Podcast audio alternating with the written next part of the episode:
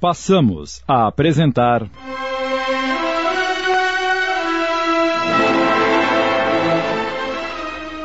Renascer. Obra de Sônia Tosi Henriques Rodrigues, ditada pelo espírito irmão Ivo. Adaptação de Sidney Carbone.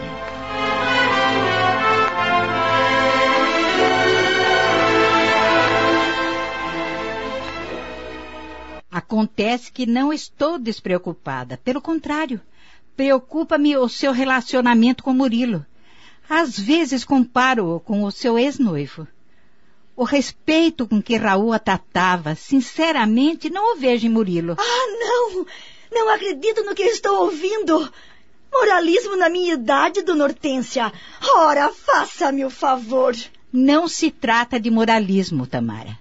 Mas tudo o que fazemos, inclusive o sexo, tem de haver uma razão maior e mais íntegra para acontecer. Você está sempre viajando com seu namorado e nunca escutei você dizer que o amava. Mas eu não o amo. Ele é apenas um namorado com o qual gosto de sair e me divertir.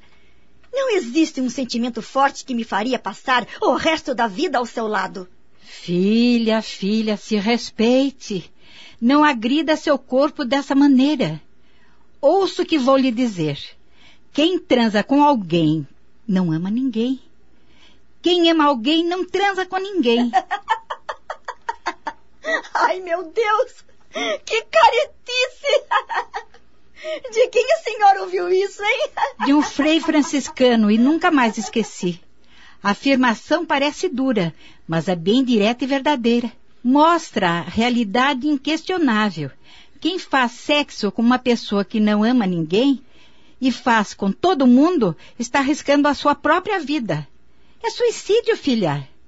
Quem ama verdadeiramente não sai por aí fazendo sexo com qualquer um. Francamente, a senhora me surpreende. Eu não quero interferir na sua vida. Apenas senti vontade de alertá-la para os perigos que corremos quando agimos de maneira imprudente e impulsiva. Quem te viu e quem te vê, hein? Como a senhora mudou. O que andou fazendo para se transformar assim? Nada.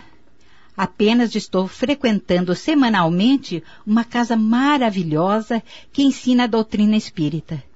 Encontrei tanta lógica e coerência nesses ensinamentos que comecei a rever meus valores. Só isso. Pelo amor de Deus! A senhora pirou! Frequentar um lugar tão chinfrim como esse? Pois eu acho que você deveria fazer o mesmo. Sai pra lá! Quem fala com morto é pirado, para não dizer louco varrido. Do espiritismo, quero distância. Não devemos maldizer ou criticar aquilo que desconhecemos. Chega, mãe! Esse assunto cansou a minha beleza. Tenho mais o que fazer. Vou passar um batonzinho que o Murilo já deve estar pintando por aí. Eu tenho muito medo das inconsequências dessa menina.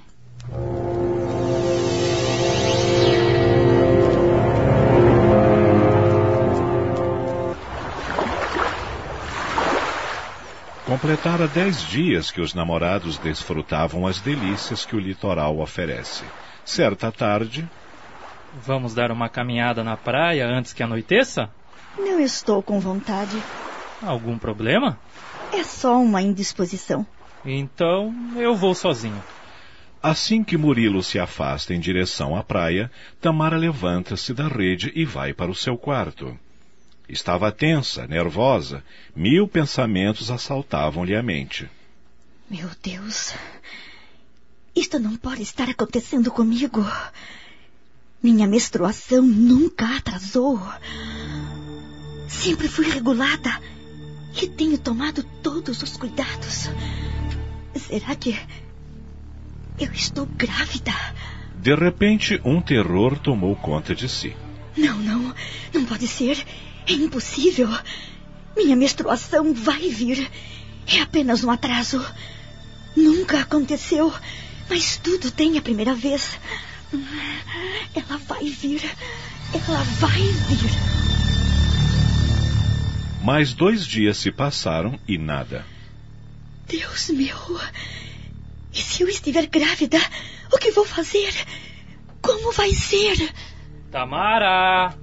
Encomendei um jantarzinho para nós naquele restaurante na ponta da praia. Vá se vestir. Quero você bem bonita. Por favor, Murilo, vamos deixar para outro dia. O que você tem? Há dias venho notando que está absorta, longe. Enjoou do litoral? Quer voltar para casa? Não, não é isso. Então, qual o problema? Não sei, Murilo. Não sei ainda se estou com problema. Espero que não. Então levante-se dessa cama e sorria, querida. A noite está maravilhosa e a comida daquele restaurante é supimpa. Você já teve a oportunidade de provar. Vamos, vamos gozar os prazeres da vida, que ela é curta. é, está bem. Você me convenceu. Mas vai ter que esperar um bocado. Preciso tomar banho, esmaltar as unhas, dar um jeito nos cabelos. Me relaxei nos últimos dias. Eu espero o tempo que for necessário, mas não abro mão da sua companhia.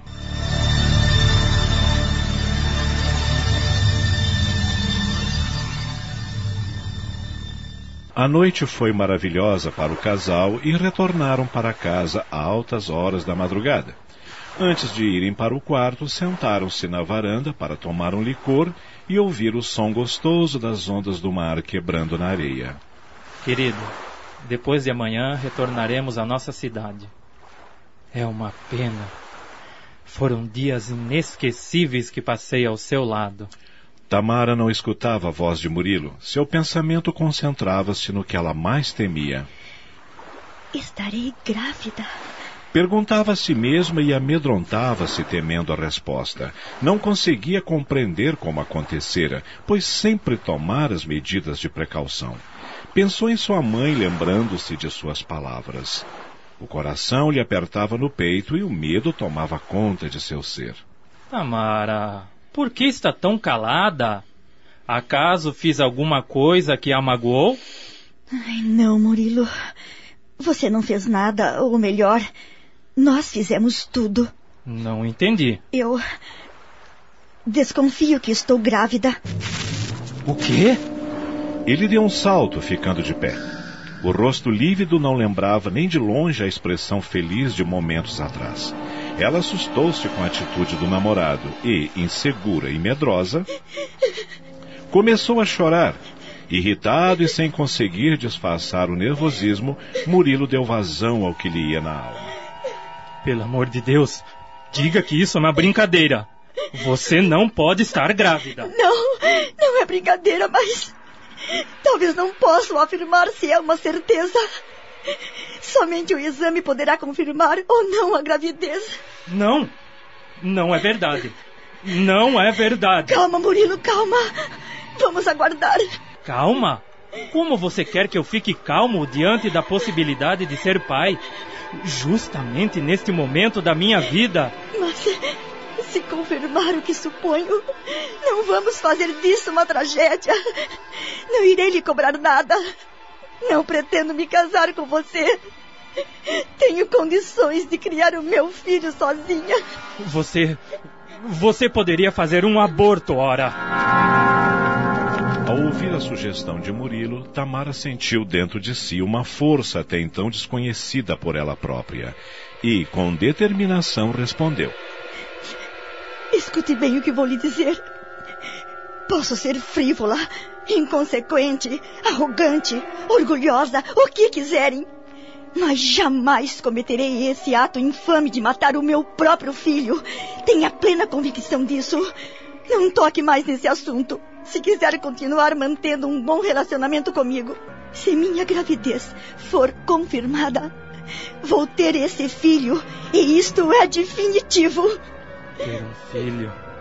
Ter um filho que irá nascer condenado. Co condenado? Mas do que é que você está falando? Condenado por quê?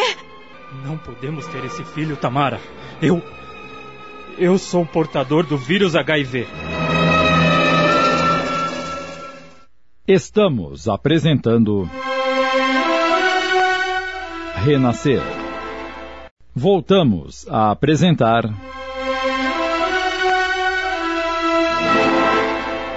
Renascer. Adaptação de Sidney Carbone.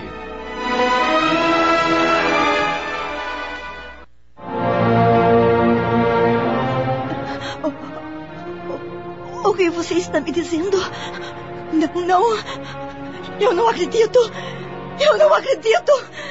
Você. Você tem AIDS? Sim, Tamara. E por que não me contou? Por medo e vergonha. Não, não. Isso é um pesadelo. Isso é um pe... Tamara! Tamara! Meu Deus, ela desmaiou. Alguns dias se passaram. Tamara e sua mãe conversaram muito sobre o futuro, trocaram ideias sobre as providências que deveriam ser tomadas, já que a gravidez fora confirmada através de um exame de sangue. E o pior acontecera. Tamara fora contaminada, era soropositiva.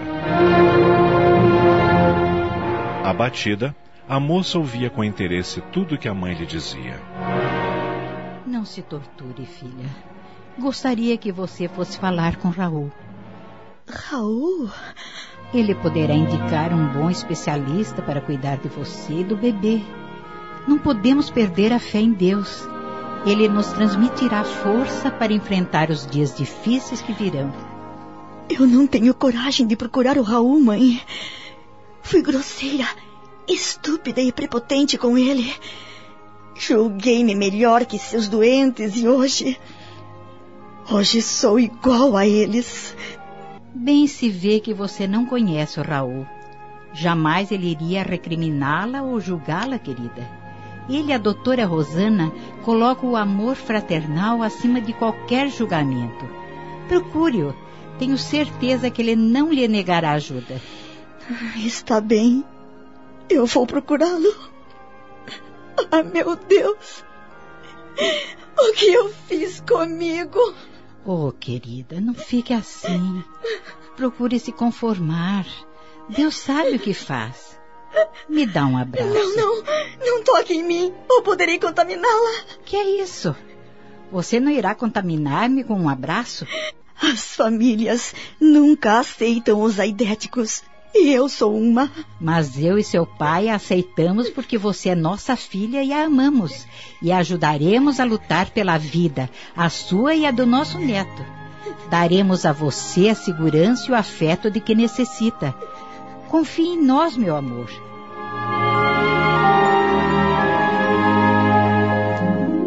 Na manhã seguinte, assim que Raul chegou ao hospital, Doutor Raul, tem uma pessoa aguardando no seu gabinete. De quem se trata? Da sua ex-noiva, a senhorita Tamara.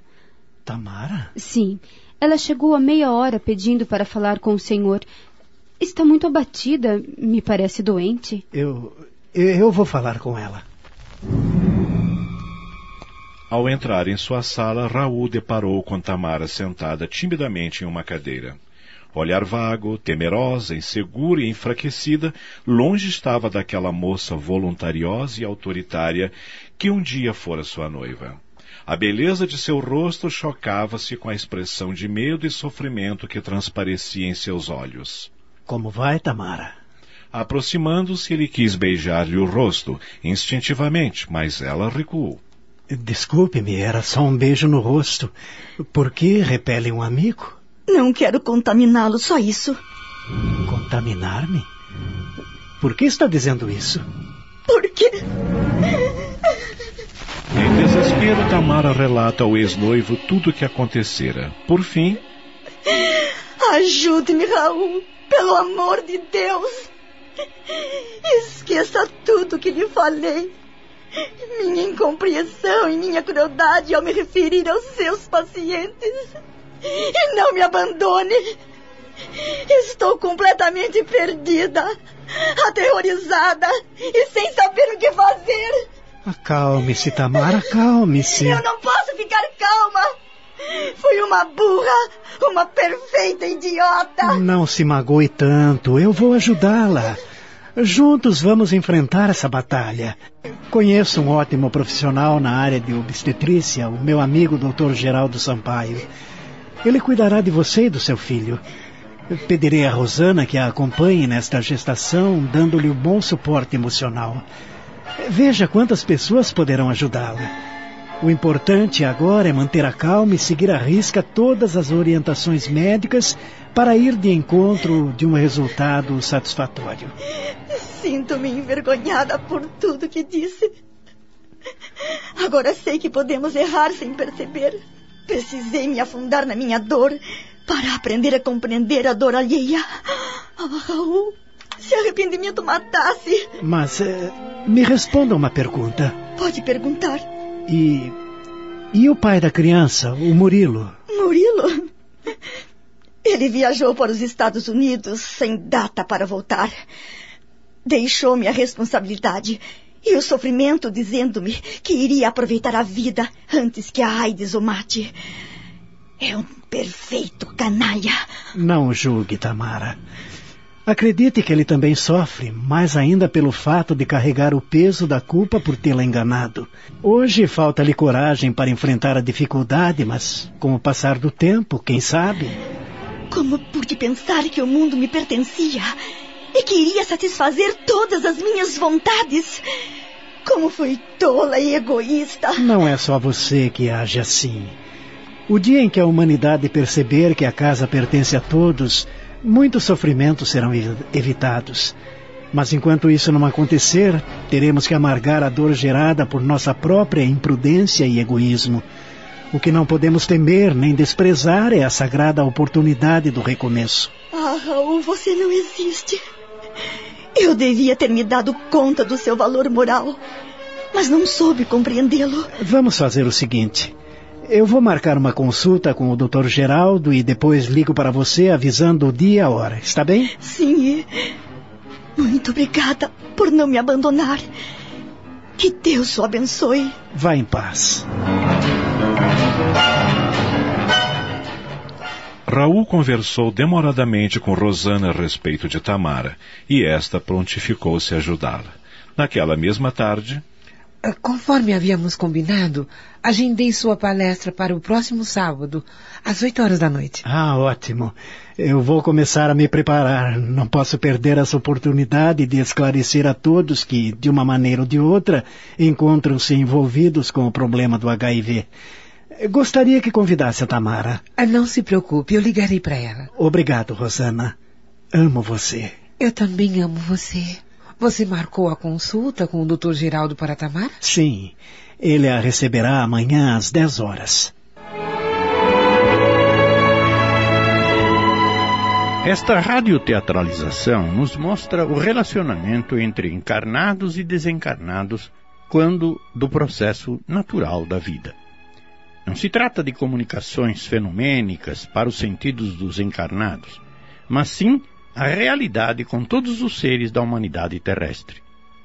A doutrina espírita afirma que os encarnados se acotovelam com desencarnados, mas só se percebem aqueles que vibram na mesma sintonia, mesmos interesses, etc. Nós, encarnados, atraímos os desencarnados pelas nossas ideias, desejos, meditação. O texto que acabamos de acompanhar nos mostrou aproximações de bons espíritos assim como a atração de espíritos em desequilíbrio, por alimentarmos sentimentos que envolvem esses irmãos sofredores já no plano espiritual. Ficamos sabendo também que, dentro da lei divina, ninguém pode violentar o semelhante, apenas poderá ficar ao seu lado se este estiver vibrando no mesmo diapasão. Para recebermos real influência e ajuda, é indispensável que haja uma vibração nesse sentido. Pode ser nossa mesmo ou de alguém que nos quer ajudar. Nos próximos capítulos desta minissérie, teremos mais esclarecimentos importantes para nossa orientação e decisões. Somos nós próprios que construímos a paz ou a angústia. Meditemos. Acabamos de apresentar. Renascer minissérie em 10 capítulos, inspirada na obra de Sônia Tosi Henriques Rodrigues, ditada pelo espírito irmão Ivo. Adaptação de Sidney Carbone.